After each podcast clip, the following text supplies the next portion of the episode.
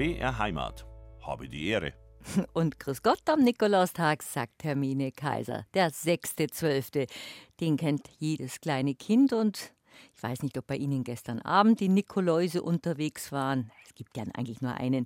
Oder heute Abend auf jeden Fall Nikolaus und Schnee. Das gehört einfach zur Adventszeit. Wir haben letztens darüber geredet, die, unsere Brauchtumsexpertin Dorothea Steinbach und ich, wer unsere Lieblingsheiligen sind. Als wir über den heiligen Michael gesprochen haben, war es der. Und heute ratschen wir über den nächsten Lieblingsheiligen. Das ist nämlich Nikolaus. Den mögen alle gern, weil er auch Geschenke bringt und sonst ein guter Mo war. Über den heiligen Nikolaus, warum er die Geschenke bringt, gerne in Begleitung vom Krampus, darüber ratschen wir. Und warum in Bayern am Vorabend, Vorabend schon teilweise gefeiert wird, warum aber auch das Christkind noch Geschenke bringt und über die ganzen Heiligen, Maria Empfängnis zum Beispiel ist übermorgen und vieles andere mehr, ratschen wir jetzt die nächsten zwei Stunden. Und ein feines Rezept hat Dorothea Steinbacher auch dabei. Dorothea Steinbacher, schön, dass du genau am Nikolaus zu uns kommst und über Brauchtum im Monat Dezember mit mir zu ratschen. Ja, Habe ich freue mich Guten Morgen, Hermine. Äh, deine Kinder sind ja schon groß. Ist bei euch, wäre bei euch gestern Abend oder heute Abend, am 5. oder am 6. der Heilige Mann gekommen? Gestern auf jeden Fall. Also traditionell ist einfach, dass am Vorabend der Nikolaus kommt, weil der Vorabend des Feiertages traditionell äh, schon der Beginn des Heiligen oder Feiertages ist. Und zwar nicht nur in Bayern, sondern ähm, auch seit alten biblischen Zeiten gehört der Vorabend des Tages zu dem kommenden Tag dazu. Mit dem Sonnenuntergang beginnt also der, der nächste Tag quasi. Deswegen feiern wir am Heiligabend die Bescherung am 24. abends. Aber Christus ist ja am 25. eigentlich geboren, also in der Nacht. Aber nachdem der Vorabend des 25. Der, eigentlich der Beginn schon des Feiertages ist, feiern wir am Heiligabend schon hinein sozusagen in die Christusgeburt und feiern wir am 5. Dezember schon hinein in den Nikolaustag. Und da kommt der Nikolaus natürlich am 5. Dezember abends. Aber er hat natürlich nicht so viel Zeit, dass er alle am 5. Dezember auf Nacht erledigen kann und deswegen kommt er am 6. auch noch. Du Kinder hören jetzt, glaube ich, nicht so zu. Ja, da muss man vorsichtig sein. In diesen Zeiten der Schulschließungen.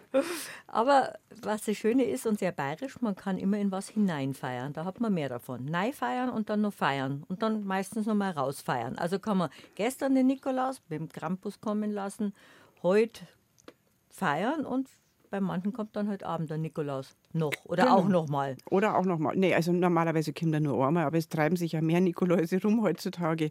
Und vielleicht trifft man dann äh, heute Abend nochmal einen unterwegs. Wobei bei den Schneeverhältnissen und bei den Wetterverhältnissen tut sich der Nikolaus wahrscheinlich auch schwer. Ja, das kann gut sein. Hoffentlich ist er nicht motorisiert, sondern zu Fuß unterwegs. Die Tradition, dass der Nikolaus die Geschenke bringt, darüber wollen wir uns auch gleich unterhalten. Wie war es denn bei euch früher, wenn der Nikolaus kommen ist? Ich glaube, zu unserer Zeit war das noch eher angsteinflößend. Nicht nur mal der Krampus, aber der Nikolaus hat immer alles gesehen und dann hat er seine lange Liste rausgeholt und wusste wundersamerweise, was in seinem goldenen Buch drin gestanden ist, dass man in der Schule geschwätzt hat, dass man auf dem Heimweg getrödelt hat, dass man sein Zimmer nicht aufgeräumt hat und die Zähne lange nicht geputzt. Ja, äh, bei uns kam der Nikolaus auch und natürlich am Vorabend, also am Vorabend des 6. Äh, Dezember. Und ich kann mich aber als Kind nicht erinnern, dass ich jetzt mords eingeschüchtert oder angstvoll gewesen wäre, weil uns natürlich auch von den Eltern nicht so Angst gemacht worden ist. Also viele Eltern missbrauchen diese Figur des Nikolaus, ja um das ganze Jahr die Kinder zu drangsalieren und zu sagen, jetzt, wenn du nicht brav bist, dann sag ich es am Nikolaus. Und der wird dann kämen. Und, und so. der Krampus steckt den Sack. Und genau. Und da hat man vor allem früher sind die Kinder ganz arg eingeschüchtert worden durch diese, das ganze Jahr über andauernden Drohungen. Mhm. Und dann sind da auch noch so Figuren gekommen, die sie wirklich hm, schon so garstig verkleidet haben äh, dass sie den Kindern wirklich Angst eingeflößt haben. Und ich habe äh, Aussagen von älteren Menschen gefunden, die erzählt haben, dass dann der Krampus oder sogar der Nikolaus selber mit einem Sack gekommen sind und tatsächlich auch von den Eltern das gut geheißen wurde, dass die Kinder zur Drohung mal kurz in den Sack gesteckt wurden und vor die Haustür geschleppt wurden. Und dass also, wenn dann eins von den Geschwistern da in den Sarg eine hat müssen und verschleppt worden ist, dass die anderen dann geschrien und kräht und sich versteckt haben und so. Und da kann man sich natürlich vorstellen, dass so eine Nikolaus-Auftritt womöglich noch mit Krampus oder Knecht Rupprecht oder so große Angst einflößt. Bei uns war das nicht so. Da kam ein Nikolaus, den ich nicht so ganz identifizieren habe können, der eine sehr weibliche Stimme gehabt hat. Ein paar Jahre später habe ich dann auch rausgekriegt, warum. Nachbarin. Das war nämlich so eine Nachbarin, also eine weit entfernte.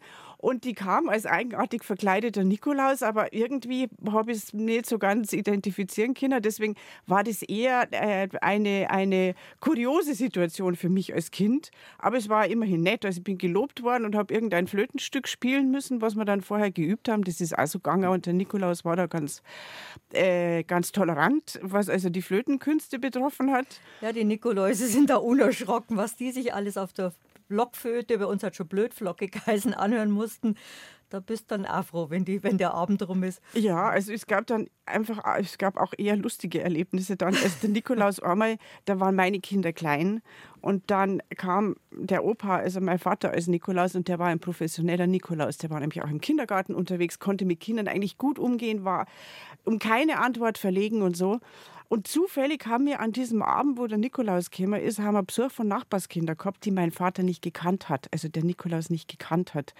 Und dann sitzen die alle da und der Nikolaus kommt und so. Und dann hat einer von den Besuchskindern gesagt, Herr Nikolaus, kennst du meinen Papa? Und der Nikolaus, ja natürlich kenne ich deinen Vater, den kenne ich gut. Warst du da auch schon, wo der wohnt? Ja, natürlich war ich da auch schon, wo der wohnt weißt du, wo der wohnt? Äh, und dann ist der Nikolaus in Stolpern gekommen. Und das war dann eher kurios, weil das Kind dann äh, irritiert war, dass der Nikolaus nicht einmal weiß, wo der Papa wohnt. Wo der Nikolaus doch allwissend ist. Er weiß, ja. wo die Leute wohnen, wann er kommen kann und wann er aus, Wasser aus seinem goldenen Buch rausfischt. Also da können sicher viele Leute äh, hoffentlich lustige Geschichten erzählen. Ich finde es schlimm, wenn man das dann so missbraucht äh, und den Kindern Angst einjagt. Aber uns hat der Nikolaus früher tatsächlich nur wirklich, nur in Anführungszeichen, Äpfelnuss und Mandelkern sozusagen gebracht. Und er war äh, selber bochene Gürtel, also die berühmten Honigbussal meiner Mama, die es in großen Mengen schon im Advent gegeben hat, die man auch schon essen hat dürfen. Also nicht die ganz wertvollen Gürtel, die es dann erst zu Weihnachten gegeben hat. Und ein bisschen Schokolade und so. Aber ich kann mich nicht einmal erinnern, dass wir ein Buch oder sowas gekriegt haben. Also es waren wirklich nur ähm, nette Sachen zum Essen und der Besuch des Nikolaus und dann war es wieder vorbei. Puh, tief durchschnaufen und dann war es wieder vorbei für ein Jahr. Wir haben eine Mundharmonika mal gekriegt, erinnere mich gerade, aber das war dann keine schöne Adventszeit mehr danach. Hat sie genauso furchtbar angehört wie die Flöte. Ja, der Nikolaus wollte halt das Musikmachen fördern. Wahrscheinlich. wahrscheinlich. Genau. Nee, also da habe ich eigentlich keine schlechten Erinnerungen dran.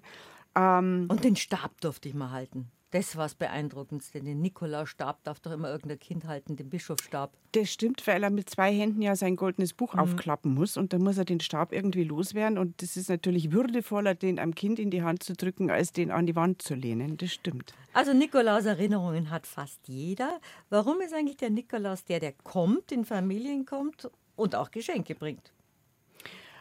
Das hat mit einem früheren ähm, ähm, Abfragebrauch eigentlich zu tun. Also mit einer Kontrolle durch die Kirche, ob die Menschen sich adäquat auf die Weihnachtszeit vorbereitet haben und bibelfest sind und den Katechismus gelernt haben. Und, äh, und deswegen kamen zur Halbzeit der ganz frühen, der damaligen Fastenzeit, äh, kamen die Geistlichen in die Häuser oder ihre Ausgesandten in die Häuser und haben den Katechismus abgefragt. Weil das war genau in der Mitte der früheren langen Fastenzeit zwischen äh, dem Martinstag am 11. November und Epiphanie am 6. Januar. Und genau dazwischen war der Nikolaustag. Und so zur Halbzeit in der Vorbereitung auf Epiphanie, auf die Erscheinung des Herrn, die mhm. ja damals ganz früher viel wichtiger war ähm, als der 25. Dezember, ähm, wurden dann die Geistlichen in die Häuser geschickt oder kamen in die Häuser, um sowohl die Erwachsenen als auch vor allem die Kinder abzufragen, ob sie ihren Katechismus ordentlich gelernt haben. Und dann gab es natürlich eben äh, Rügen, wenn das nicht ordentlich erfolgt ist. Und es gab Belobigungen, Belobigungen und vielleicht sogar eine, Belohnung. eine kleine Belohnung in Form von was auch immer. Äpfel, Nüsse, Mandelkern. Ja, ob die Geistlichen da Mandel Äpfel, so Auf jeden Fall war das gut, wenn sie ordentlich gelernt haben und bibelfest waren und den Katechismus gelernt haben und sich vorbereitet haben auf die, äh, auf die Ankunft des Herrn. Und sie wurden gerügt, wenn das also nicht erfolgt ist, genau zur Halbzeit der damaligen langen Fastenzeit. Ähm, und so kam das auf, fiel das auf den Nikolaustag. Und außerdem äh, passt es ja auch gut zu dem Nikolaus als Figur, diese, diese Wohltätigkeit und diese Mildtätigkeit und diese Barmherzigkeit. Und so hat sich das auf den Nikolaustag festgelegt. Also eigentlich begründet durch diesen Einkehrbrauch und diesen Abfragebrauch der Geistlichkeit. Ähm, und dann hat man das auf den Nikolaustag gelegt und auch als die äh, das Weihnachtsfest, die Feier der Christusgeburt auf den 25. Dezember verlegt wurde und nimmer am Epiphanietag am 6. Januar stattgefunden hat, hat man das auf dem Nikolaustag belassen, eben weil diese Figur des Nikolaus so eine Identifikationsfigur geworden ist, mhm. weil mit der hat man auch dieses, äh, diese Mildtätigkeit, wie gesagt, und dieses äh, sich um die Menschen kümmern verbinden können.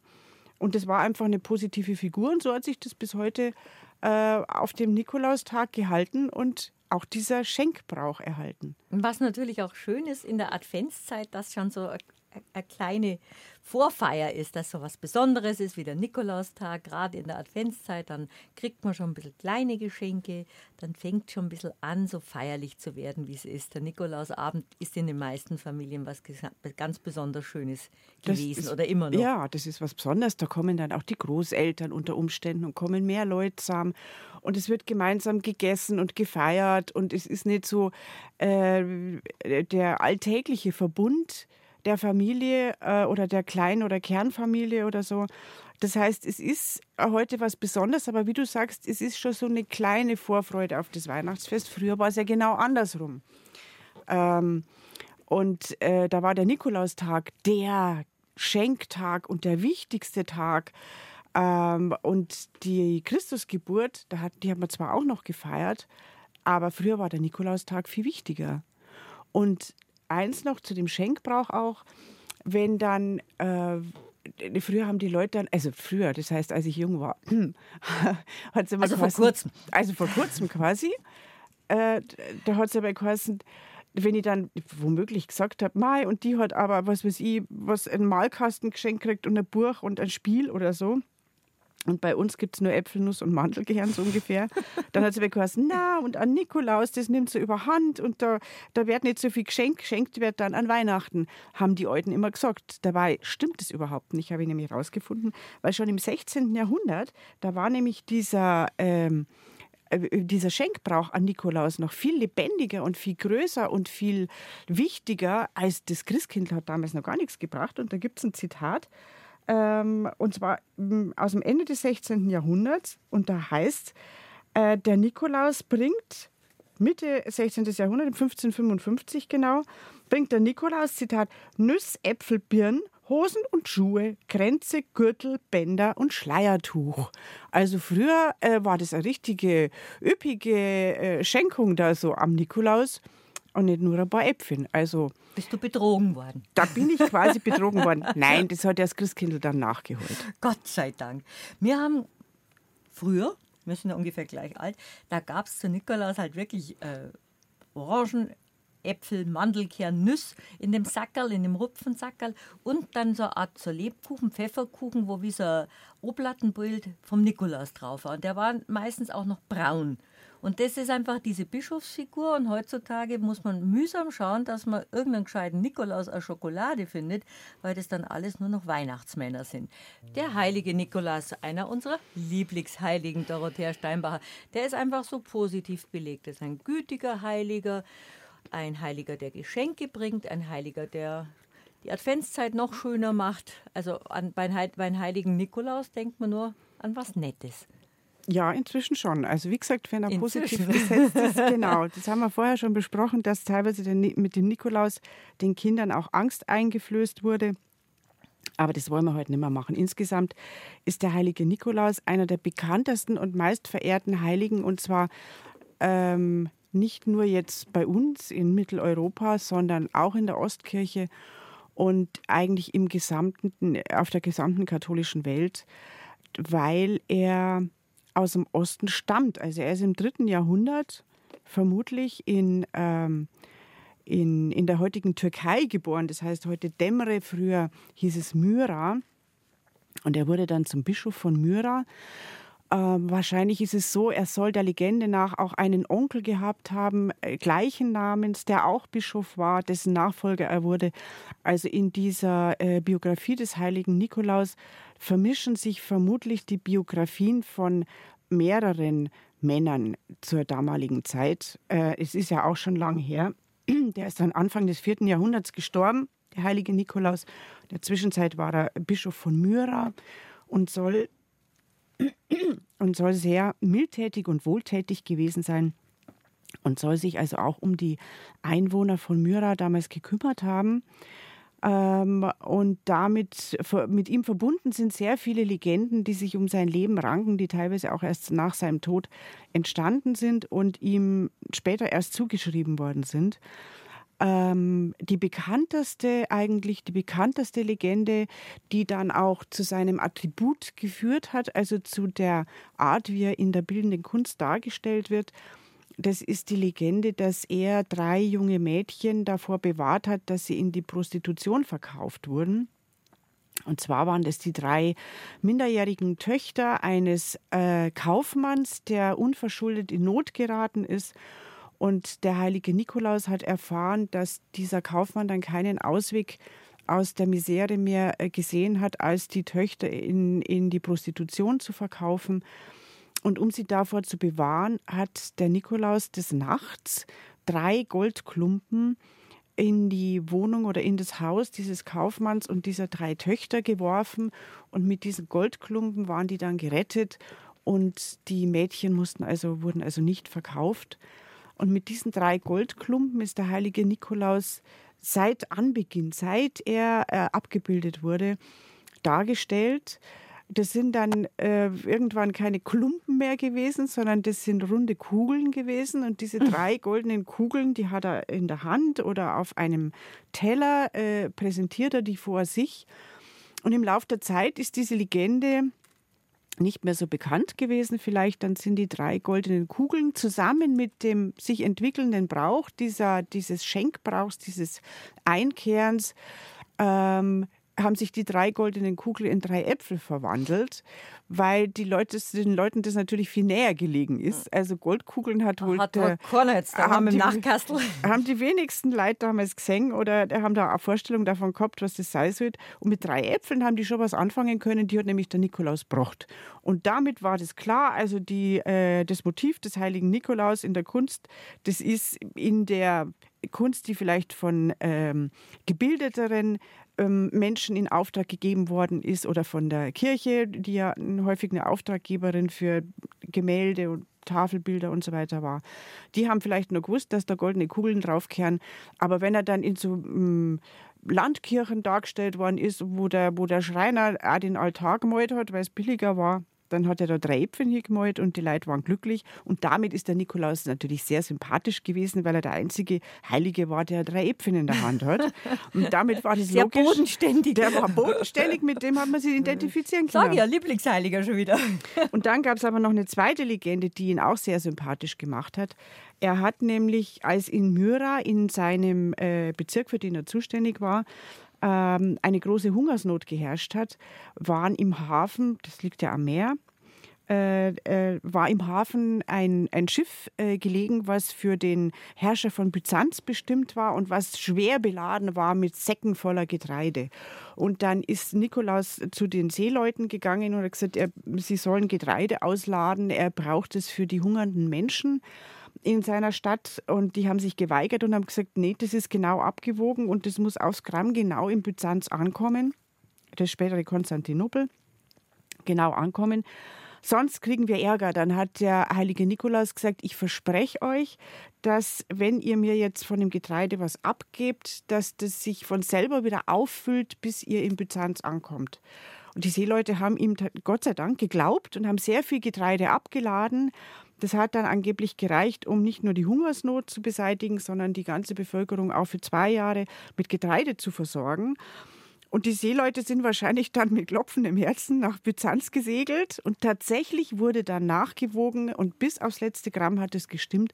Und das war natürlich ein Wunder, was man nur zu gern geglaubt hat, dass der heilige Nikolaus äh, also fast wie Christus, ja. Mhm, die der ja Wasser, Vermehrung. Mhm. Wasser in Wein und Fische vermehrt hat und so weiter. Und der heilige Nikolaus kann Getreide vermehren.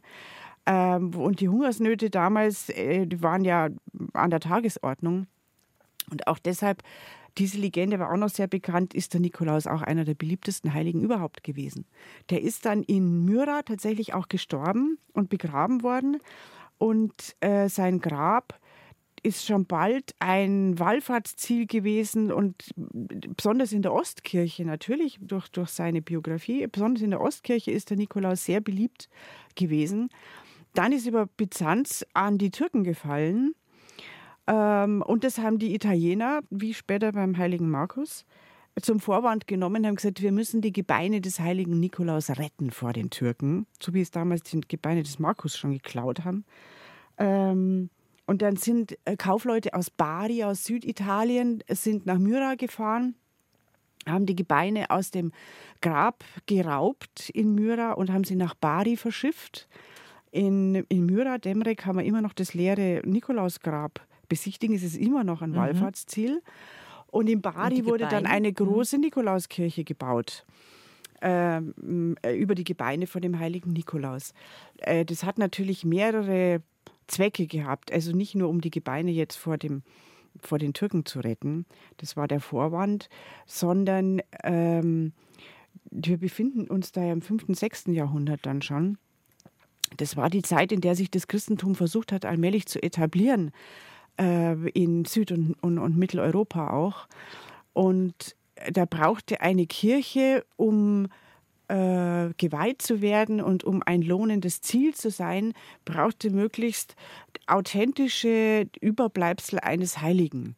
Und da war natürlich der heilige Nikolaus. Dieser verehrte Nikolaus der Ostkirche kam denen gerade recht, jetzt mal ganz lapidar gesagt, äh, und so wurde dann die Nikolauskirche in Bari zu dem Wallfahrtsziel überhaupt. Dann, klein bisschen später, zur Zeit der Kreuzzüge, sind die Kreuzritter über Bari nach Osten gefahren, über den Hafen von Bari. Äh, sind natürlich nochmal zum heiligen Nikolaus in die Kirche gegangen und äh, haben um günstiges Wetter und eine gute Reise gebetet und sind dann, wenn sie zurückgekehrt sind, wieder beim heiligen Nikolaus in Bari vorbei, haben sich bedankt dafür, dass sie die Geschichte überlebt haben und äh, und haben auch den Nikolauskult dann nach Norden und nach Westen getragen. Mhm. Und so kam der Nikolauskult schon ziemlich früh, also im, im frühen Mittelalter quasi, ähm, zu uns. Und es gab viele Nikolauskirchen, äh, und der Nikolaus hat eine große Verehrung erfahren.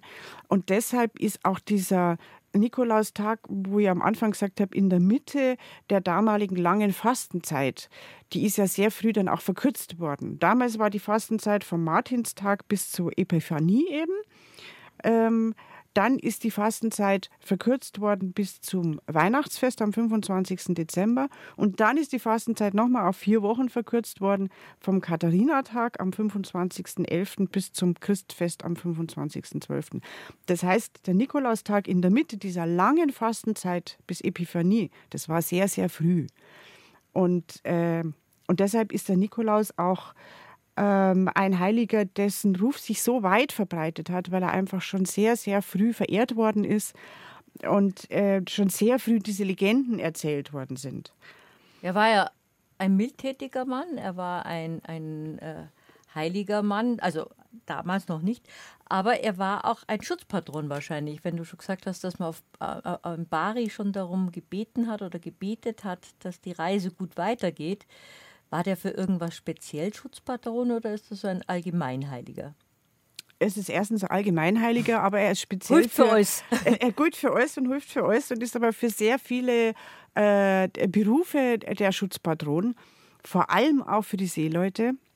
Habe ich mir das gedacht, wenn du seine Gebeine nach Bari gebracht genau. wurden und die Seeleute um Hilfe gebeten haben oder um Schutz. Und weil er ja Bischof war in, einem, in einer Hafenstadt oder in einem Bezirk mhm. mit einer sehr wichtigen, äh, damals einer sehr wichtigen Hafenstadt, ähm, und weil er ja mit den Seeleuten durch diese Getreideverteilungslegende äh, eng in Kontakt war. Und dann hat er ja noch mehrere Wunder gewirkt. Er hat also mehrfach Seeleute vor dem Sturm gerettet.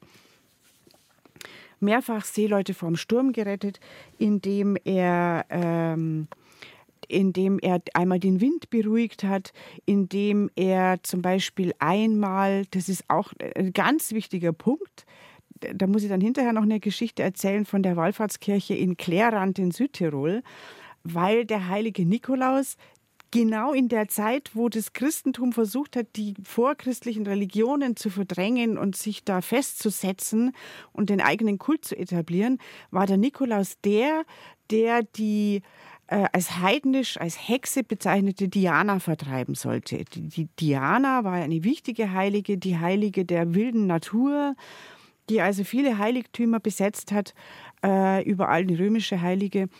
Und äh, die Nachfolgerin der Nachfolgerin, in Anführungszeichen jetzt, das Christentum hat versucht, dann erfolgreich versucht, die Maria, die Mutter Gottes, an die Stelle der Diana zu setzen. Und das ist ihnen auch gelungen. Und der heilige Nikolaus, als sehr früher, sehr verehrter Heiliger, war der Mittler in dieser Austauschaktion. In diesem Prozess. sozusagen. Und das ist jetzt nichts, was ich mir nur ausdenke oder was sich irgendwelche Wissenschaftler ausgedacht haben, sondern da gibt es äh, Bildbeweise sozusagen. Deswegen verweise ich da gerne auf die Wallfahrtskirche in Klärand.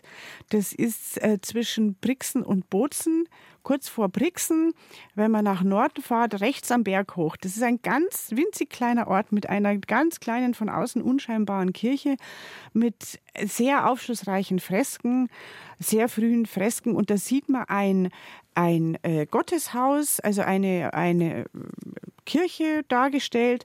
Auf der Seite steht der heilige Nikolaus. Und, äh, und vor ihm windet sich so ein Spruchband und auf diesem Spruchband steht, komm heraus aus diesem Haus, du böse Hexe Diana. Und dann sieht man, wie oben aus dieser Kirche raus so ein kleiner, brauner, kreislicher Deife rausfahrt. Und damit ist die Diana gemeint. Und das ist wirklich verblüffend. Also in diesen frühen, das sind romanische Fresken.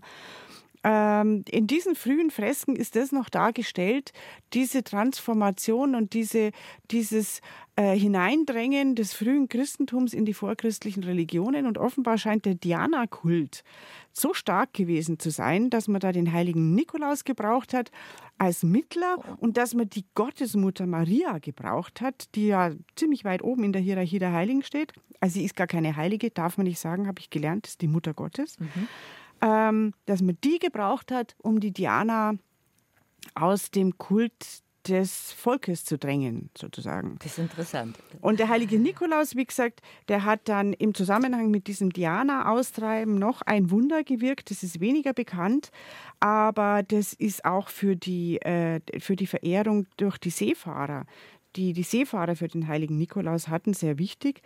Ähm, da soll nämlich die böse Hexe als diese bezeichnet wurde, Diana als Christin verkleidet, den Pilgern ein sogenanntes griechisches Feuer gegeben haben.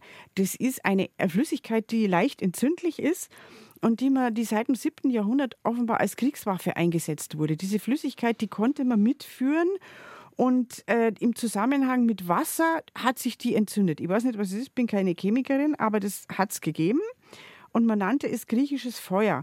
Und diese böse Diana hat sich als Christin verkleidet, hat den Pilgern dieses griechische Feuer gegeben und hat gesagt, sie sollen, wenn sie dann nach Myra kommen, die Kirche damit bestreichen, äh, mit, diesem, mit dieser Flüssigkeit. Und dann sind die übers Meer gefahren äh, und haben das dabei gehabt. Und äh, dann ist ihnen auf einem anderen Boot der heilige Nikolaus mhm. begegnet und der hat es natürlich sofort durchschaut, hat gesagt, schmeißt es sofort über Bord, das ist ganz gefährlich. Und dann haben sie ihm gehorcht, weil sie ihn erkannt haben und in kürzester Zeit stand die Meeresoberfläche unter Wasser. Äh, unter Feuer, sorry, die Meeresoberfläche, äh, das Wasser äh, war dann bedeckt mit dieser Flüssigkeit, was sich sofort entzündet hat. Und dann war Feuer überall. Und dann haben sie erkannt, dass der Nikolaus sie also gerade vor was ganz Schlimmem bewahrt hat. Ähm, und das wird auch gedeutet als Schutz für die Seeleute oder für alle Menschen, die halt zur See fahren und auf dem Meer fahren. Ähm, aber ich finde es besonders interessant auch im Zusammenhang mit dieser angeblichen Hexe Diana. Und das ist einmal eine der heiligen Geschichten, weil wir uns schon ein paar Mal darüber unterhalten, dass diese Märtyrergeschichten immer so grausam sind. Aber die Nikolaus-Geschichten, die Geschichten vom heiligen Nikolaus, sind immer sehr positiv. Die gehen zumindest positiv aus. genau, Happy End. Genau. Ein heiligen Happy End. Wie der Nikolaus überhaupt dargestellt wird, das sehen wir ja in deinem Buch, wenn es draußen finster wird, das jetzt Gott sei Dank wieder in einer Neuauflage da ist. Und das ist ja wirklich ein Standardwerk für die Adventszeit geworden. Da hast du jetzt auch noch mal ein eine, eine Darstellung von ihnen im Buch. Und wie er dargestellt wird, außer der Figur, die wir jetzt kennen, wenn er zu den Kindern kommt, darüber unterhalten wir uns gleich. Der heilige Nikolaus ist dargestellt als Bischof in dem Buch, wenn es draußen finster wird. Und nicht so die Figur, die man jetzt sieht. Wir haben gerade vorhin gesagt, in unserer Kindheit kam er auch nicht in Rot gewandet, sondern als Bischof mit seinem Bischofsstab. Ja, aber mit einem roten Bischofsgewand teilweise. Also meine Nikoläuse hatten immer ein rotes Bischofsgewand an. Mein Oberbayern, da zeigt man sich heute schön an. Da zeigt man sich schön an, da hat man Purpurfarben zur Verfügung. Die waren ja früher auch selten und rar.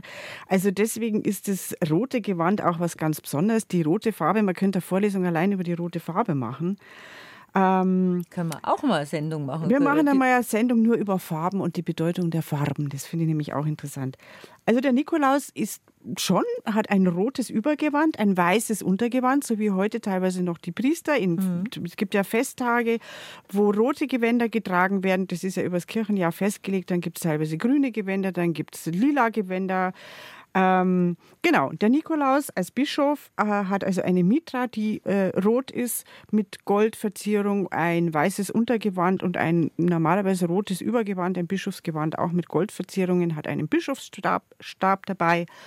Ähm, und er hat äh, Begleiter dabei, der Nikolaus. Jetzt kommt er. Jetzt kommt er. Äh, die Begleiter haben ganz unterschiedliche Namen. Das kann der Krampal sein, Krampus oder Krampal, der Knecht, Knecht Ruprecht, den kenne ich.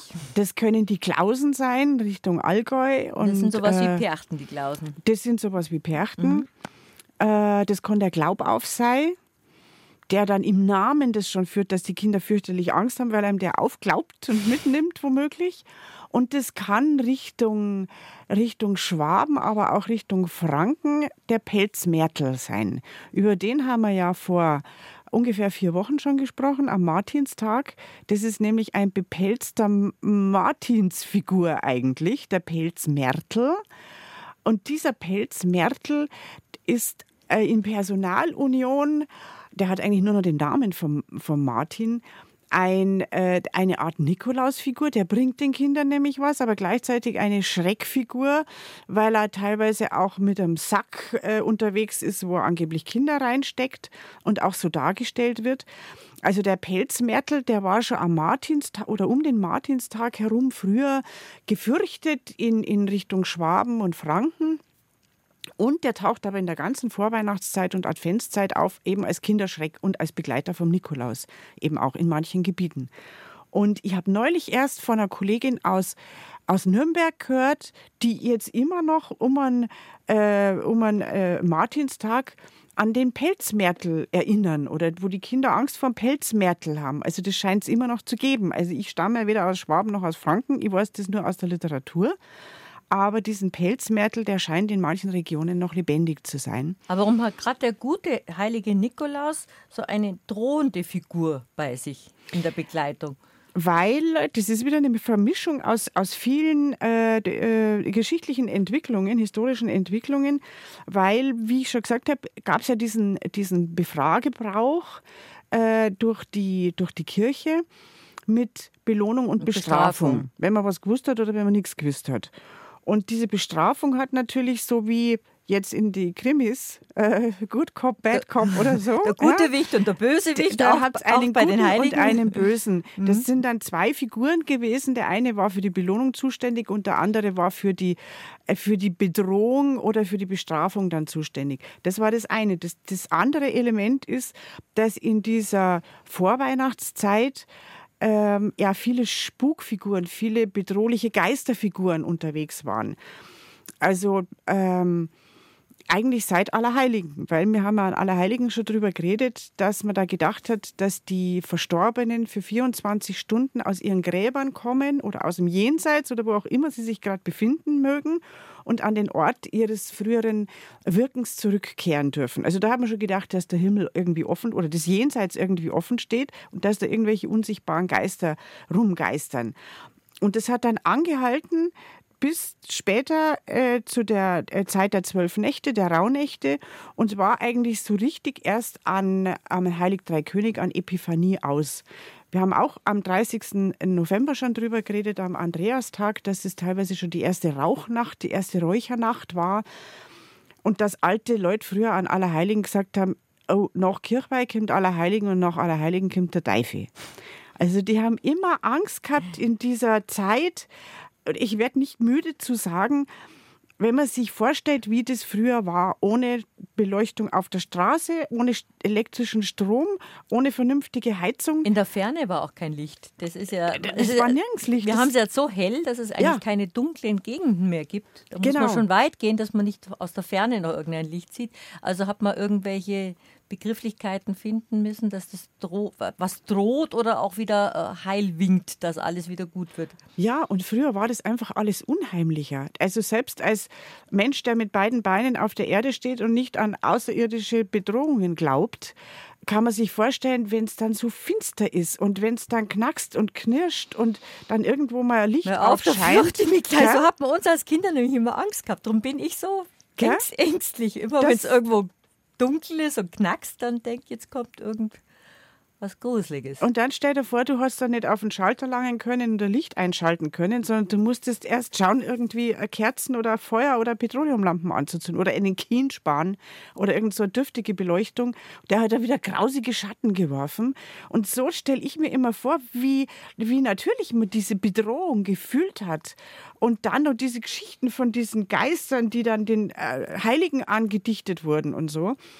Also jedenfalls waren eigentlich bis Epiphanie im Volksglauben immer fürchterliche Geisterfiguren unterwegs, die permanent die Menschen bedroht haben. Mhm. Und natürlich wurde von den Eltern, von den alten Menschen und von der Kirche und von der weltlichen Obrigkeit das immer ausgenützt, um den Menschen, die jetzt vielleicht nicht so gebildet waren, die wollte gerade sagen, nicht so belesen, die vielleicht überhaupt nicht belesen waren, Angst zu machen.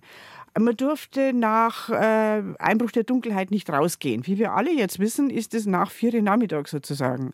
Also von 8 in der Früh bis um vier Uhr Nachmittag äh, hattest du dann die Möglichkeit, dich draußen zu bewegen. Und wer dann später draußen ist, der ist schon durch die Geister bedroht. Da ist die Frau Bercht umgangen, jetzt in den, in den Bergen. Da kämen die Perchten daher oder umgekehrt.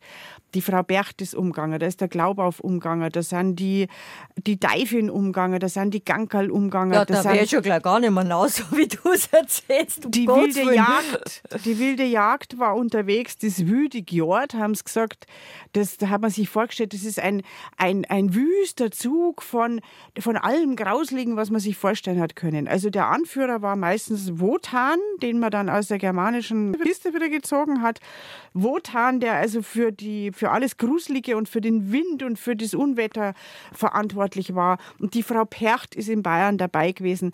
Dann alle ungetauft verstorbenen Kinder sind dabei gewesen. Die bösen Höllenhunde und alles Gruselige, was man, die wilden Reiter, alles, was man sich vorstellen kann, die sind in einem äh, grauenvollen Zug durch die Lüfte gezogen in dieser Adventszeit und dann in den zwölf Nächten, in den Rauhnächten auch noch und haben alle, die entweder äh, unartig waren oder böse waren oder die nach, nach vier Jahren noch draußen waren, unordentliche Spinnerinnen, welche, die sich nicht an das Feiertagsgebot gehalten haben und die sich nicht ans Fastengebot und an also überhaupt... fast alle, bis, fast auf, alle, bis ein paar heilige Scheinheilige. Fast alle. Die, wenn sich da rausgetraut haben, dann hat die wilde Jagd die ergriffen und unter schaurigem Geheul in den Himmel gezogen und dann irgendwo wieder fallen lassen. Bei uns unten hat es diese Geschichte auch gegeben, bis in die, also bis zum Krieg eigentlich, wo dann sich sehr viel geändert hat. Es sind diese Geschichten erzählt worden, Gott sei Dank auch aufgeschrieben worden. Bei uns hat es immer geheißen, die, äh, das wilde Jord lässt die dann in Chiemsee fallen. Also die haben Das Angst musst du gehabt, jetzt dass übersetzen.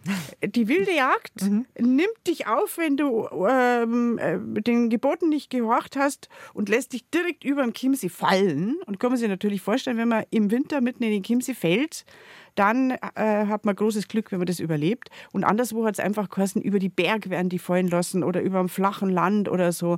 Und dann gibt es natürlich auch Geschichten von vermutlich abgestürzten jungen Männern, die dann erzählt haben, wo sie zerschunden und angetrunken heimgekommen sind. Oh, die, die wüde Jord hat mich erwischt. Und ich bin erst heute früh irgendwo im Wald aufgewacht. Mit einem und so. Mordsrausch.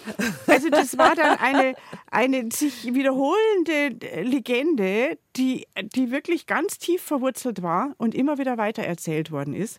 Und das waren diese, um auf den Punkt wieder zu kommen, auf deine Frage, das war diese schaurige Zeit, in der man große Angst gehabt hat und wo sich dann solche bedrohlichen Figuren herauskristallisiert haben, die unter anderem in dem Knecht Ruprecht, in dem Krampus, in die Gankerl, die bei die Buttenmandel dabei waren, äh, sich manifestiert haben, also sich äh, gezeigt haben. Wobei, als Kinder haben wir uns ja gern gruselt. So Gruselgeschichten haben wir gern gehört. Bisschen schon, aber Bisschen nicht schon. so sehr. Zwei Rezepte haben wir noch kurz vor den 11 Uhr Nachrichten dort, Herr Steinbacher. Das zweite ist das Platzelrezept und das erste ist, was man tun kann, wenn eins Gewerk erwischt hat. Die wilde Jagd, ja, wenn ein Tier aus Versehen erwischt, dann muss man sie flach auf den Boden werfen, so wie man es auch bei Lawinen macht, so ungefähr. Und dann mit den Händen versuchen, hinterm Kopf ein Kreuz zu bilden und dann erwischt es einen nicht. Ähm, mit viel Glück. Aber besser, man geht gleich gar nicht raus bei, äh, nach Einbruch der Dunkelheit. Besser, man bleibt im Dunkeln daheim und macht schöne Nikolaus-Spekulatius oder was hast du uns mitgebracht? Spekulatius Nikoläuse heißen die. Jetzt se- sehe ich auch das Bild, jetzt haben wir gerade reingeblättert in dein Buch und die schauen schön aus. Genau. Also das Rezept ist auf jeden Fall in meinem Buch, wenn es draußen finster wird, drin. Und bei uns auf br-heimat.de. Die nette Kollegin hat es auf die Webseite vom Petra BR, vom BR Heimat gestellt. Genau, also wer jetzt noch ganz schnell kleine Nikoläuse backen möchte, der, äh, das geht wirklich schnell, das Rezept. Muss auch, nicht, muss auch nicht ruhen, der Teig. Das ist eigentlich ein, ein weihnachtlich gewürzter Mürbteig.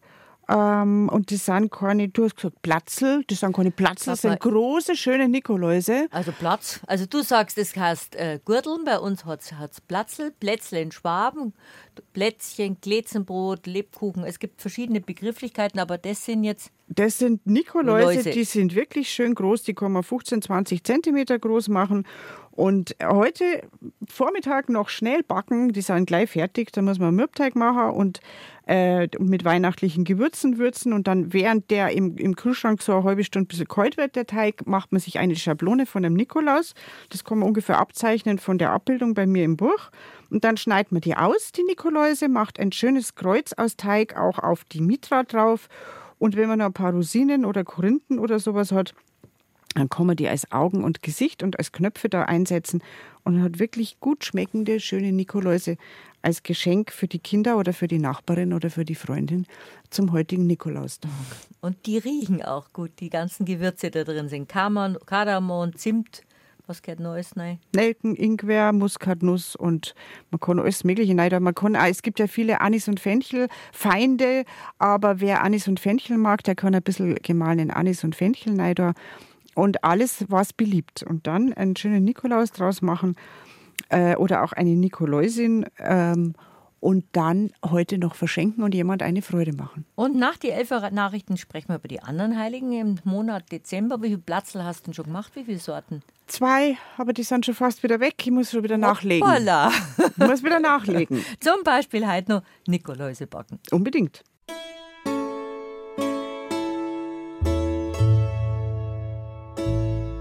BR Heimat. Habe die Ehre. Und weiter geht's mit der zweiten Stunde von unserem Ratsch mit unserer Brauchtumsexpertin Dorothea Steinbacher. Und in der Adventszeit gibt's viel, viel Brauchtum. Über alte Geschichten und neue Geschichten, über altes Brauchtum und neues Brauchtum. Alle Jahre wieder erfahre ich von dir neues Brauchtum und neue Bräuche um die Adventszeit. Ich glaube, über das Klöpfeln haben wir noch nicht geredet. Über das Klöpfeln haben wir vielleicht noch gar nicht geredet, dabei kommt das Klöpfeln jedes Jahr wieder, gell? aber nur an den Donnerstagen vor Weihnachten. Und auch da gehen die Meinungen auseinander, wann man jetzt klöpfeln darf. Also auf die Donnerstage hat man sich schon mal geeinigt, aber äh, in den verschiedenen Regionen heißt es manchmal, ja, die drei Donnerstage vor Weihnachten nicht, aber den letzten Donnerstag vor Weihnachten, weil da geht der Deifi mit. Auf gar keinen Fall. Teilweise heißt es, äh, ja alle Donnerstage vor Weihnachten. Und ich habe auch Quellen gefunden, in denen es heißt, äh, dass alle Donnerstage bis Dreikönig geklöpfelt wird. Aber das scheint jetzt nicht mehr so üblich zu sein. Ist das was Oberbayerisches, weil ich das nicht kennt habe? Das ist, das ist eigentlich was Oberbayerisches. Das hat schon auch über die Grenzen hinaus diffundiert sozusagen. Also vor allem Richtung Südosten, also Richtung Salzburg, Pinzgau, da kennt man das auch. Ähm, aber das Zentrum scheint also wirklich das südöstliche Bayern zu sein, inklusive Salzburg und das, was halt früher äh, da zum zum alten Norikum kehrt hat sozusagen. Also ich komme immer wieder auf die Kälte zurück, weil das ist einfach eine kulturelle, immer noch eine kulturelle Einheit, finde ich. Aber das sind ja fließende Übergänge, wie man in der ersten Stunde gehört hat, am Brauchtum. Es sind fließende Übergänge, genau. Aber oft muss man eben über die Grenzen Richtung Salzburg und, und, und, und Pinzgau und sogar weiter bis nach Ober- und Niederösterreich schauen. Äh, da ist das Brauchtum sehr oft sehr ähnlich mit dem südostbayerischen äh, Brauchtum. Und das Klöpfen gibt es jedenfalls, ist weit verbreitet, ähm, heißt auch anklocken oder anklöckeln. Ähm, und Richtung Berchtesgaden sagen sie heute noch Glätzei geh. Das finde ich besonders nett. Da haben wir Glätzei, Glätzei, Glätzei geh. Nie gehört. Und, die, und wenn die anklopfen, dann sagen die auch, wenn die gehen dann eben von Haus zu Haus, junge Burschen oder vom Trachtenverein oder vom Burschenverein oder wer auch immer, gehen von Haus zu Haus und wenn die anklopfen, dann sagen sie Glätzei, Glätzei. Und da gibt es dann so Sprüche eben. Und das kommt daher, dass die, äh, also das System ist das, die Klöpfler sind Menschen, arme Menschen waren das früher, arme Familien, Kinder. Heute sind es einfach Brauchtumsgruppen, die diesen Brauch aufrechterhalten möchten. Die gehen vor Weihnachten an den Donnerstagen in einem Heischebrauch, man kann auch sagen in einem Bettelbrauch, von Haus zu Haus klopfen an, singen das Klöpfellied äh, und lassen Segenswünsche da und bekommen dann was zu essen. Also und, und, und, und äh, Nüsse oder Äpfel oder eben das Übliche. Früher haben die auch richtig äh, äh, große Lebensmittel bekommen, also haltbare Lebensmittel. Die haben Speck bekommen, die haben Schmalz bekommen. Ich habe das schon öfter zitiert, dass so ein ein alter Bauer, der das aufgeschrieben hat, was er da erlebt hat als Kind. Das muss dann die Zeit um die Jahrhundertwende vom 19. ins 20. Jahrhundert gewesen sein. Der hat geschrieben, der ist in so einem äh, Bauernhof am Talschluss aufgewachsen, wo also nie jemand vorbeigekommen ist und den war es als Kind einfach so fad, weil keiner gekommen ist. Und dann haben sie gewusst, an die Donnerstage vor Weihnachten kommen die Klöpfler. Dann haben sie schon am Fenster gehängt und haben sich gefreut, wenn dann endlich was los ist und wenn endlich was kommt. Endlich jemand kommt. Und da kam eine Frau mit einem großen Eimer und äh, einer Kinderschar dahinter, also wirklich arme Leid. Und dann hat die Mutter, also die Bayerin, hat einen Schmalzhafer geholt und hat in den Eimer von der Frau richtige große Kehle Schmalz hineingestrichen. Mhm. Das heißt, das war also nicht nur irgendwie eine Mandarine und ein Apfel oder so, sondern das war wirklich aus der Not geboren, dass die Leute da vor Weihnachten Essbares gesammelt haben, damit sie Kinder über den Winter bringen. Und ähm, Genau. Und äh, in, äh, in Berchtesgaden und Richtung, Richtung Salzburg hin sagen sie also heute noch Glätzei weil man unter anderem getrocknete Birnen bekommen das hat. Waren die Glätzen. Das waren die Glätzen. Früher gab es ja kaum Süßigkeiten war das sehr kostbar und die wichtigste Süßigkeit oder eine der wichtigsten Süßigkeiten für die Menschen auf dem Land vor allem auch in der Stadt, waren getrocknete Früchte im Winter. Also Honig war kostbar, Zucker hat es ja ganz lange überhaupt nicht gegeben. und äh, getrocknete Früchte, wo dann die Süße sich so kondensiert hat, so verdichtet hat durch den Trocknungsprozess. Das waren halt sehr viel Glätzen, die Birnen und gedörrte Zwetschgen mhm. und natürlich auch Äpfel. Und das waren die Süßigkeiten. Und deswegen, das Glätzenbrot. Und unter anderem hat man Glätzenbrot draus gemacht oder ein Glätzendauch hat man draus gemacht. Äh, Dauch, das ist so eine Art Kompott, mhm. sehr flüssiges Kompott äh, wo man dann die Nullen eintaucht hat. Also die Nudeln. Und die Nudeln sind also jetzt keine Pasta, keine Spaghetti oder so, sondern die Nudeln, das waren wie so Dampfnudeln. Mhm.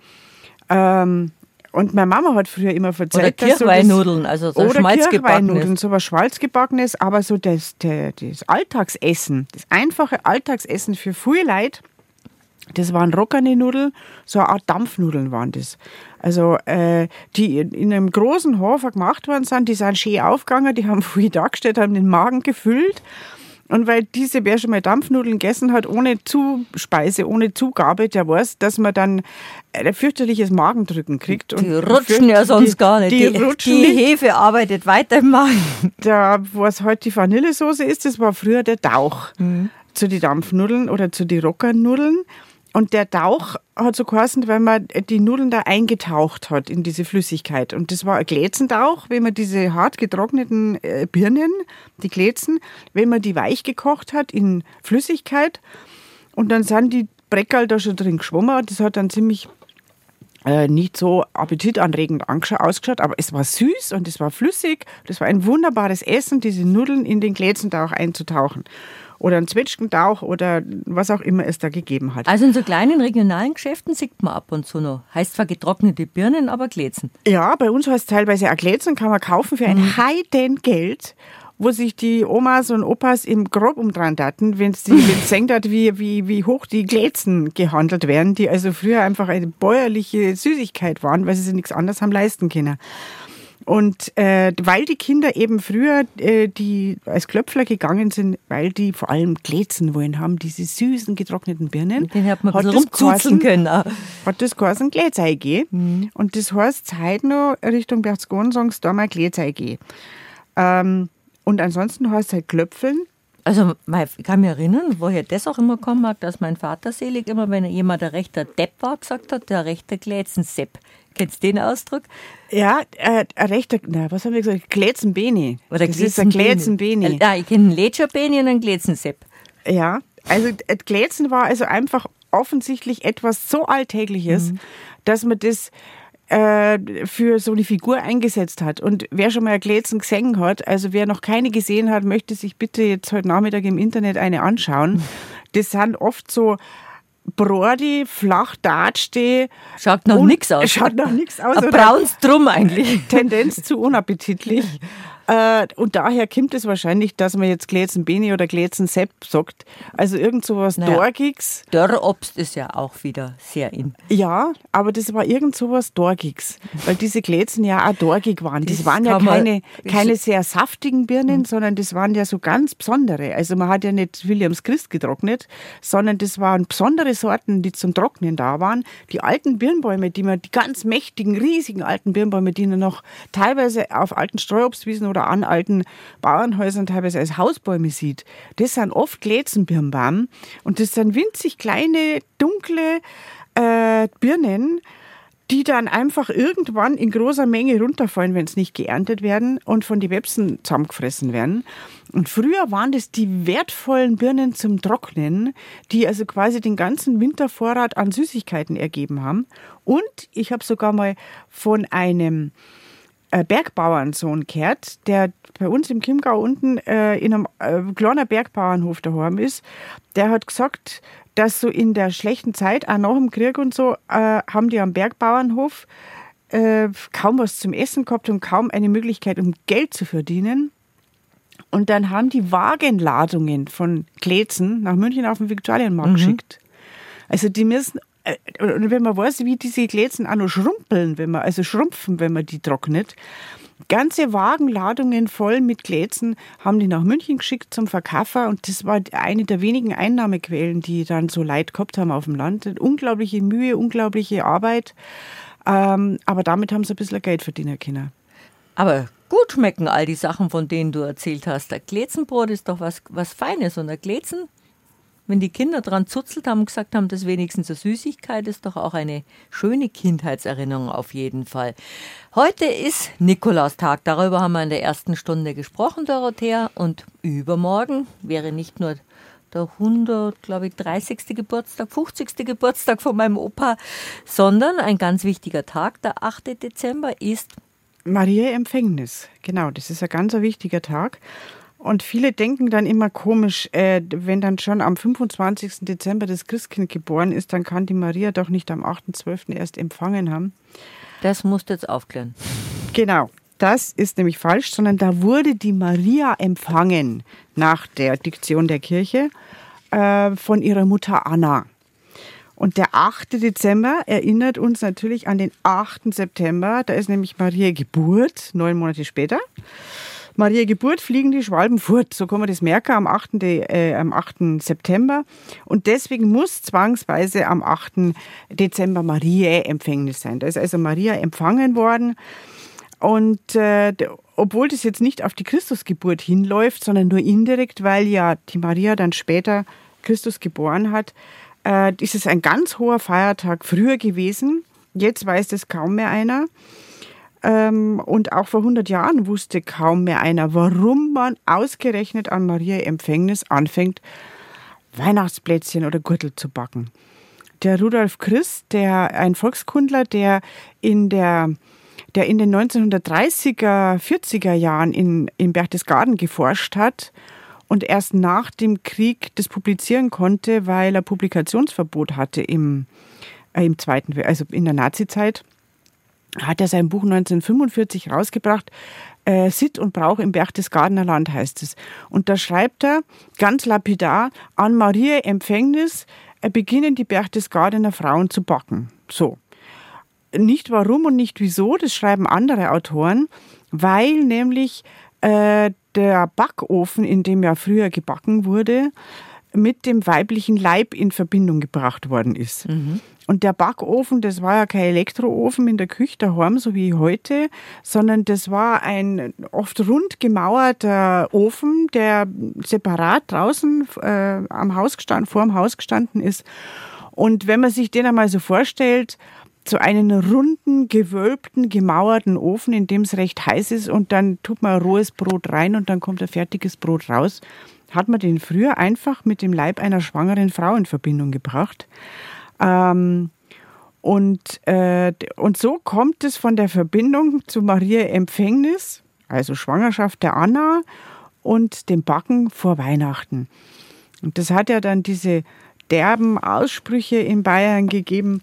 Du, ich glaube, bei der Frau vom Hansi ist der Bohofer eingefallen, hat man gesagt, wenn sie entbunden hat. Mhm. Also das war tatsächlich auch noch in, in so äh, volkstümlichen Redewendungen lange präsent. Ähm, und wenn man sich mal vorstellt, eben was ich schon skizziert habe, die Vorgänge im Backofen und im Leib einer Frau, äh, dass dann da irgendwann einmal was Fertiges rauskommt, sozusagen, dann ist es vielleicht sehr einfach gedacht, aber die, die Parallele ist vorhanden. Deshalb wurde an Maria Empfängnis traditionell mit dem Weihnachtsbacken angefangen. Es werden die Berchtesgadener Frauen vermutlich gar nicht mehr so gewusst haben. Vielleicht hat es auch der Rudolf Christ, der Volkskundler, nicht mehr gewusst, äh, der das aufgeschrieben hat, weil er einfach keine Begründung dazu geschrieben hat.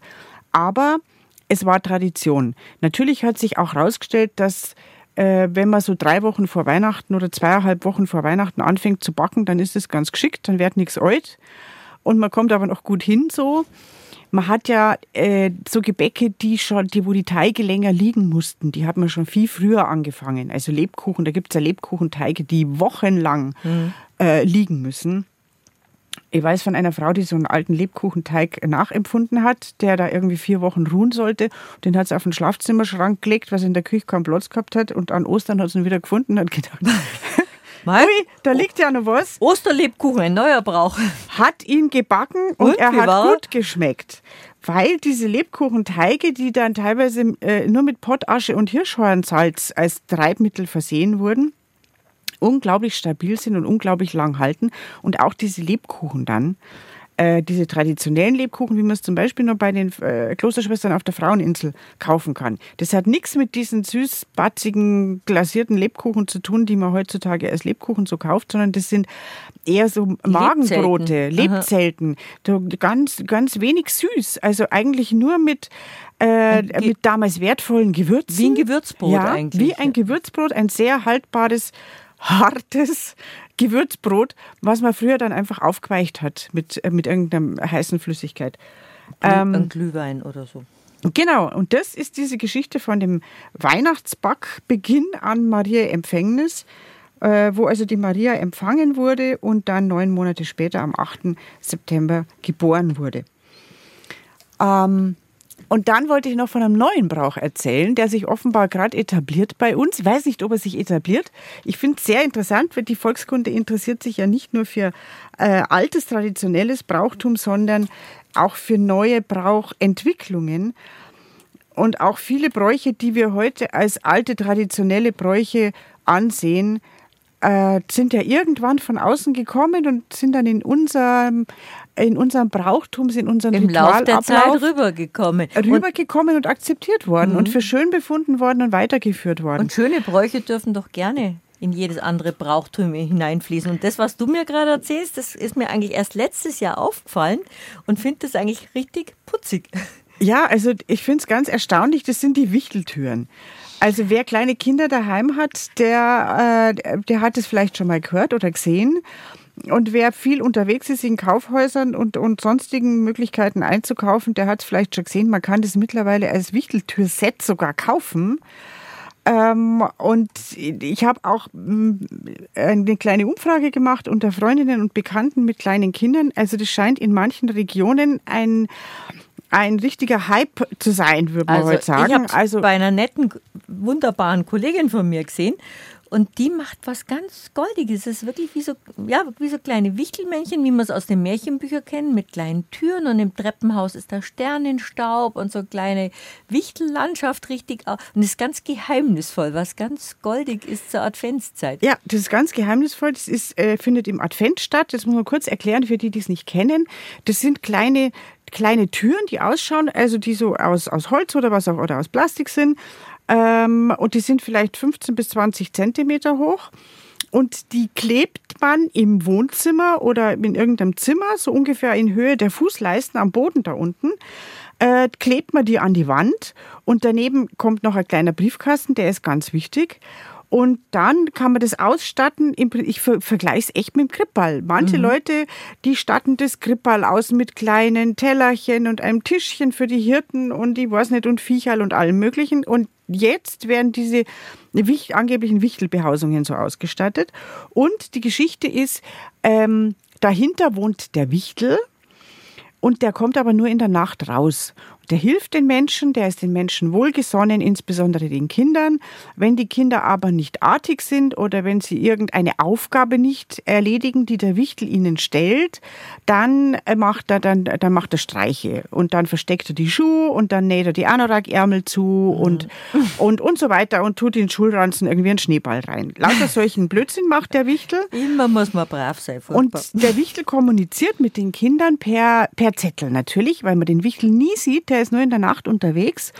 Und diese Briefchen oder diese Zettelchen, die steckt er in den kleinen Briefkasten, der neben der kleinen Wichteltür an der Wohnzimmerwand und, unten an der Fußleite und da können die Kinder rausholen. Und da können die Kinder das, das rausholen und da steht dann drauf, was sie jetzt tun sollen, der Mama beim Abspülen helfen oder dem Papa oder irgend sowas.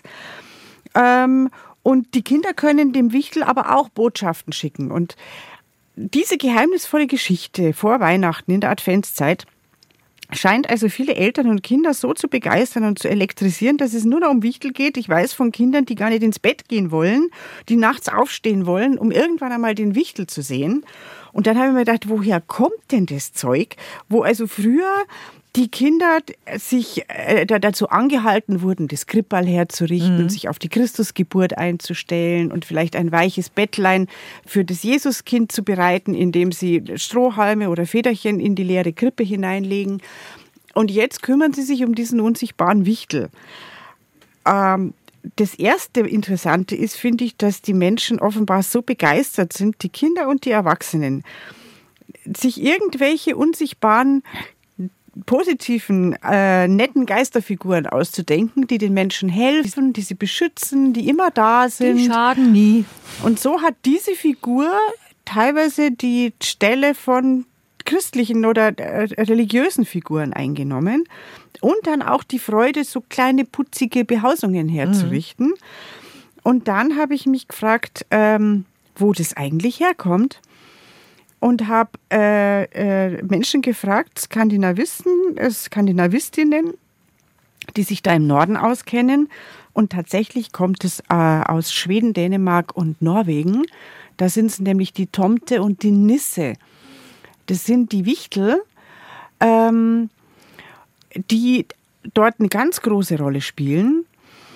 Ähm, und angeblich, die Wichtel wohnen vielleicht im Mauseloch oder schon irgendwo und können auch ins Haus. Und das mit den Wichteltüren, die da angebracht werden, das hat nur ein, ein Kopenhagener Schullehrer erzählt, dass es in letzter Zeit so ist. Also offenbar hat es dort angefangen, dass das so ein bisschen kommerzialisiert wird, dieser Brauch.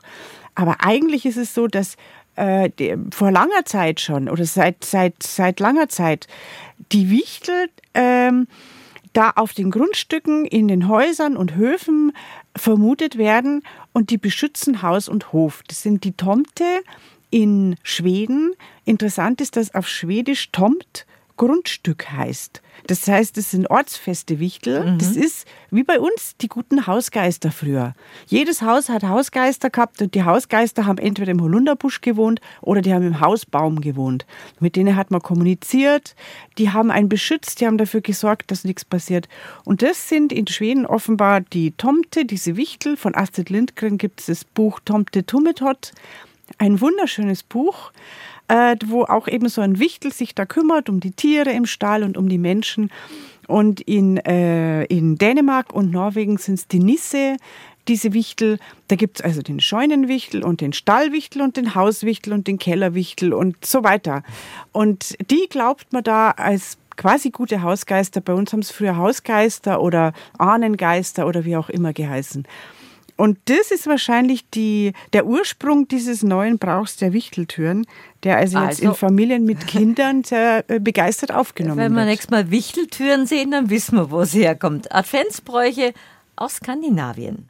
Altes und neues Brauchtum hören wir heute von Dorothea Steinbacher und in der Adventszeit sind uns zwei Stunden fast zu kurz.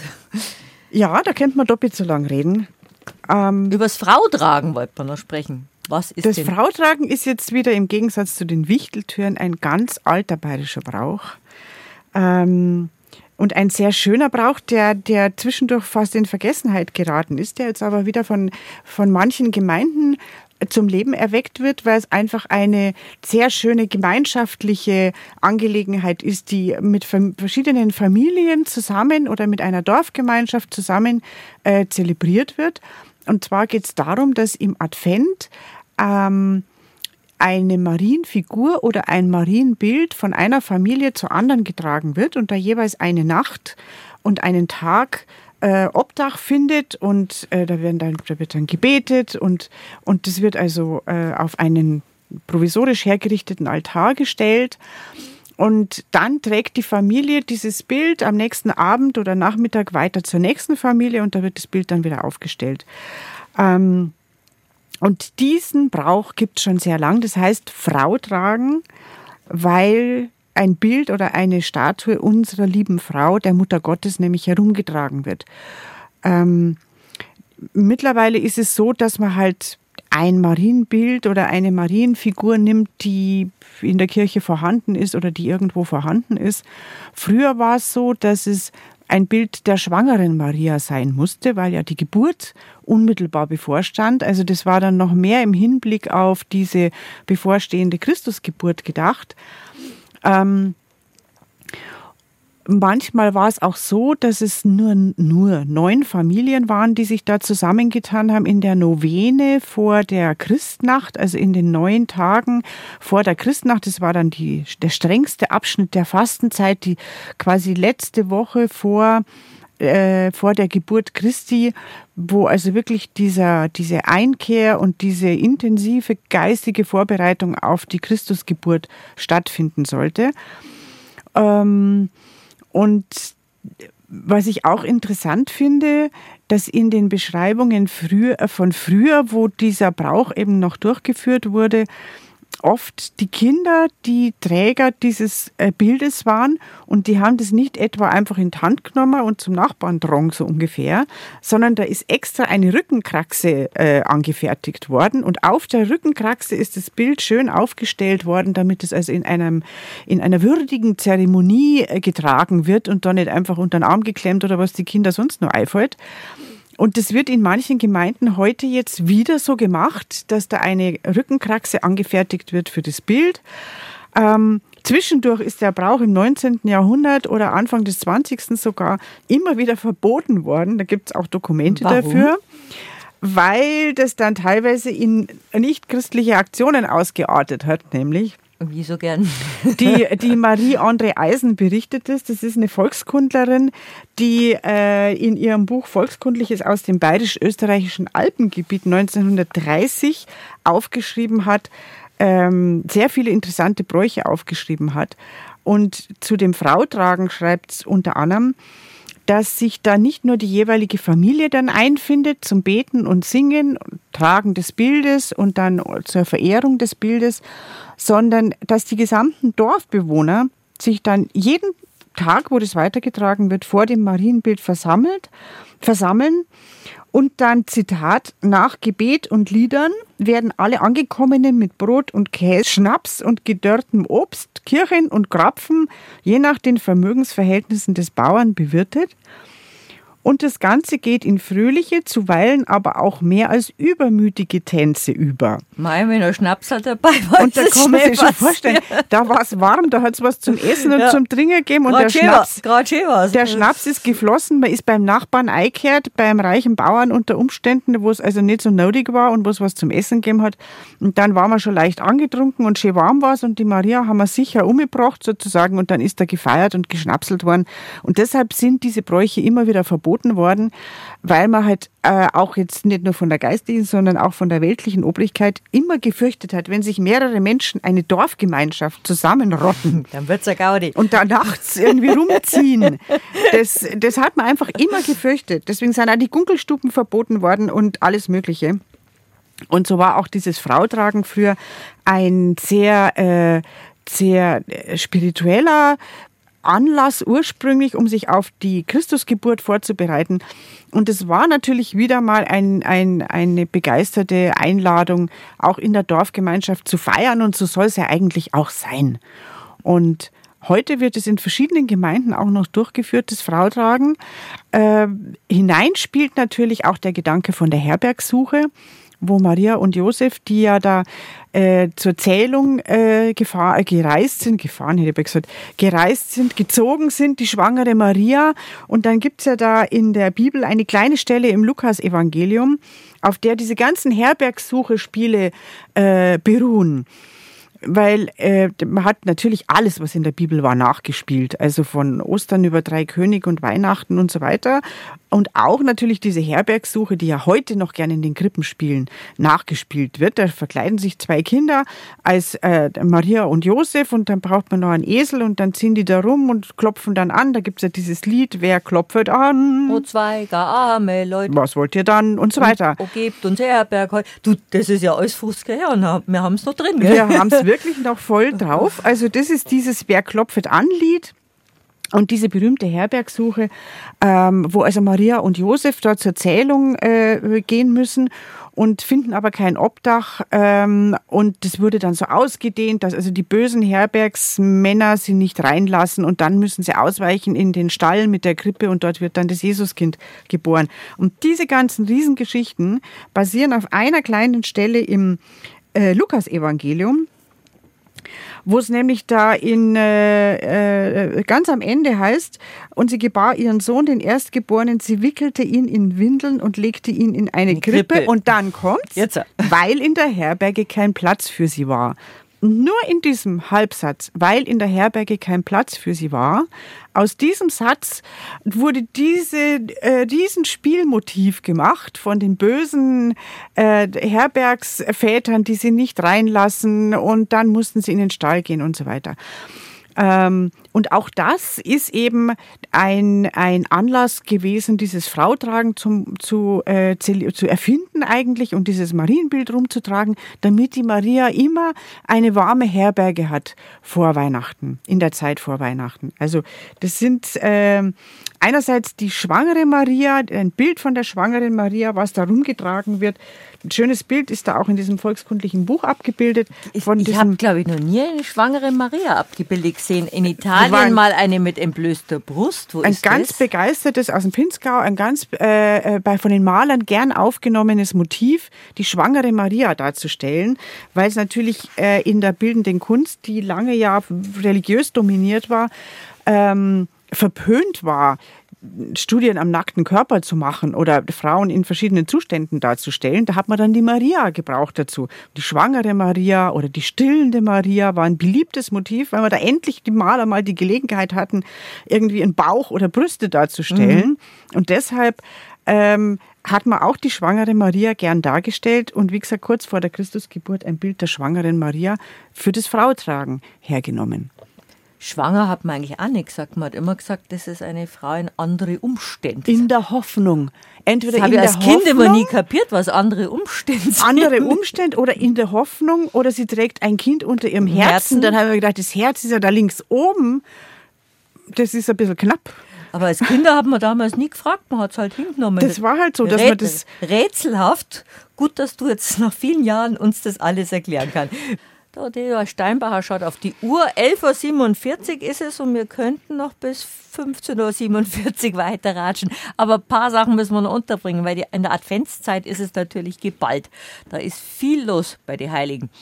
Die heilige Lucia ist eine ganz. Äh ganz wichtige und ganz geheimnisvolle äh, Heilige, beziehungsweise die Heilige ist wahrscheinlich nicht so geheimnisvoll wie der, die Legenden, die sich um sie ranken und die Feste, die sich aus ihrem Gedenktag am 13. Dezember entwickelt haben.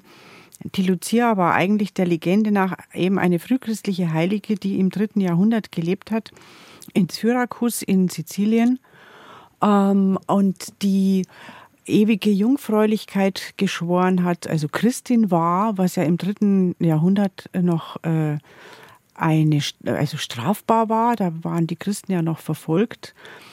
Und tatsächlich hatte sie einen heidnischen Verehrer, der, weil sie sehr schön war, sie begehrt hat. Äh, und dann soll sie sich die Augen ausgerissen haben. Das ist eine von diesen grausligen Legenden. Und soll sie ihm auf einem Tablett präsentiert haben, damit er sie nicht mehr begehren soll, weil sie jetzt nicht mehr schön ist. Dann hat aber die Mutter Gottes das gesehen und hat ihr noch viel schönere Augen nachwachsen lassen, angeblich. Und deshalb. Ist sie die Schutzpatronin der? Ist sie die Schutzpatronin äh, der Augenkranken und aller, die Sorgen mit ihren Augen haben. Und sie wird auch von, gerade von den italienischen Müttern angefleht, äh, für gute und schöne Augen für ihre Kinder. Die also Santa die San Lucia. Die Santa Lucia, da gibt es ja ein ganz berühmtes Lied, das Santa Lucia, was jetzt auch in Schweden umgedichtet wurde für das schwedische Lucia-Fest. Da wurde äh, Melodie verwendet von diesem italienischen Santa Lucia-Lied mit einem schwedischen Text versehen und das wird jetzt zu den berühmten Lucia-Festen in Schweden gesungen.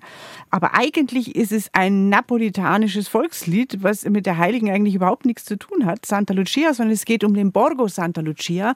Das ist der Stadtteil Santa Lucia von Neapel.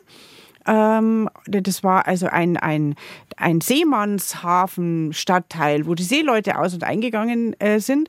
Und der Borgo Santa Lucia, der hieß so wegen der Kirche Santa Lucia, die da gestanden ist. Ja, aber so verwischt sich das dann und dann entsteht wieder was Neues und das ist eigentlich genau. so interessant, warum du auch so gerne Volkskundlerin bist, weil alles ineinander überfließt und sich dann verändert und zu was Neuem wird und das ist eigentlich das Interessante beim Brauchtum. Das finde ich auch das Interessante, das hast du klug erkannt in den letzten Jahrzehnten, die wir schon zusammen Radio machen. Nein, das finde ich wirklich das Spannende, dass äh, kein Brauch einfach so vom Himmel fällt und dann ist er da. Und keine Religion fällt so vom Himmel und dann ist sie da. sondern äh, es entwickelt sich alles und jede Religion, jeder Kult, jedes Volk, jedes Land nimmt Einflüsse von außen auf und nicht erst jetzt seit der viel zitierten und beschriebenen Globalisierung schon immer haben sich äh, Bräuche verbreitet und haben sich Legenden verbreitet und haben sich Religionen verbreitet, haben sich versucht, neue Kulte zu etablieren, haben Elemente von alten Religionen aufgenommen. Das war schon immer so. Nur so bleibt das Brauchtum auch lebendig, wenn es offen ist für Einflüsse von außen und wenn es was Neues aufnimmt und wenn es gleichzeitig das Alte bewahrt. Ähm, das hast du wieder schön gesagt. Ja, das war jetzt das Wort zum Donnerstag. Nein, die heilige Lucia hat am 13. Dezember ihren Gedenktag, äh, weil sie da gestorben sein soll nach langen Folterungen. Die ist dann als Christin eben auch hingerichtet worden. Ähm, und das Besondere ist, dass ihr Name Lucia kommt ja vom lateinischen Lux, das Licht. Lux Lucis. Der Genitiv ist noch eher dem Lucia ähnlich, also das bedeutet Licht, die leuchtende, die erleuchtete. Ähm, und bis zur gregorianischen Kalenderreform 1582 war der äh, 13. Dezember der Tag der Wintersonnenwende, wo es also maximal dunkel war und wo es dann die Aussicht gegeben hat, dass es wieder heller wird, was jetzt bei uns der 21., manchmal 22. Dezember ist mit der Wintersonnenwende. So äh, war das ja zehn Tage früher vorher, bevor der Gregor den Kalender verschoben hat. Das heißt, die Lucia, die Leuchtende, deutet gleichzeitig darauf hin, dass es wieder heller wird. Also das war einerseits ein Tag der Hoffnung und andererseits ein ganz beliebter Orakeltag und ein, ein zweigesichtiger Tag, also ein Janusköpfiger Tag. Ähm, wo es einerseits dunkel war und andererseits dieser helle Aspekt der Zukunftshoffnung schon da war. Und deswegen gibt es also diese helle, leuchtende, mit Kerzen herumwandernde Lucia, die die Armen versorgt und Gutes tut, sowie diese skandinavische Lucia äh, und auch diese äh, Augenheilige. Und gleichzeitig haben sich düstere Figuren, die Schiri Lutz in, in der Oberpfalz zum Beispiel entwickelt, die als eine Schreckensfigur ist und die Kinder verfolgt und auch straft, auch in Südosteuropa am, am Balkan gibt es die strafende Lutz oder dann das Lutschall hat es dann auch geheißen, die also mit dem Kochlöffel hinter irgendwelchen äh, ungezogenen Kindern her ist. Also das mit der Strafe ist schon im Brauchtum sehr präsent. Wobei die Heiligen, weil du gerade gesagt hast, die sind alle schön, die schöne Lucia, man sieht es ja wirklich mit diesem, mit diesem Lichterkranz, das ist eher aus Skandinavien. Die meisten weiblichen Heiligenfiguren sind wunderschön. Zumindest die, die eben legendär und sehr frühchristlich sind, weil die ja äh, da weiß man gar nicht ganz sicher, ob die gelebt haben. Bei der Lucia gibt es auch wieder Hinweise darauf, dass sie, dass sie tatsächlich gelebt hat, aber genauso viele Hinweise, dass es eine legendäre Figur ist. Äh, und die sind natürlich in der Legende immer sehr schön, wunderbar, begehrenswert und so weiter. Und die werden natürlich verklärt. Das Ganze ist jetzt äh, wie viel 1800 Jahre her. Ähm, Gleichzeitig am gleichen Tag, am 13. Dezember, hat im Übrigen auch die heilige Ottilie ihren Namenstag. Die müssen wir jetzt schnell noch unterbringen, die letzten eineinhalb Minuten, weil du eine Tante Ottel gehabt hast. Ottilie, nach wem? Die Tante, nach der Tante Ottilie. Nach, nach Tante welcher Heiligen ist die benannt worden? Ottilie. Die Tante Ottilie ist nach der heiligen Ottilie benannt oder die heilige Odile. Im Französischen ist es die heilige Odile oder die Odilia im, äh, im Lateinischen die äh, die Schutzpatronin des Elsass ist und am Odilienberg im, im Elsass verehrt wird. Da soll sie nämlich blind zur Welt gekommen sein und dann durch die Taufe sehend geworden sein. Und das heißt, sie ist auch eine Augenheilige, mhm. weil man das mit dem sehend geworden sehr wörtlich genommen hat. Und außerdem ist es natürlich so, dass wenn sie auch als frühchristliche Heilige durch die Taufe sehend wird, dann muss man das so verstehen, dass sie dann die wahre Religion erkannt hat und Christin geworden ist. Die ist dann äh, nach vielen Verwicklungen äh, auch gestorben und am Odilienberg hat sie aber ein Kloster errichtet. Äh, da gibt es auch eine heilige Quelle am Odilienberg, die Ottilienquelle. Auch bei uns hat es früher Ottilienquellen gegeben, nur ist es langsam in Vergessenheit geraten. Aber am 13. Dezember kann man an sie denken, da hat die Ottilie nämlich Namenstag.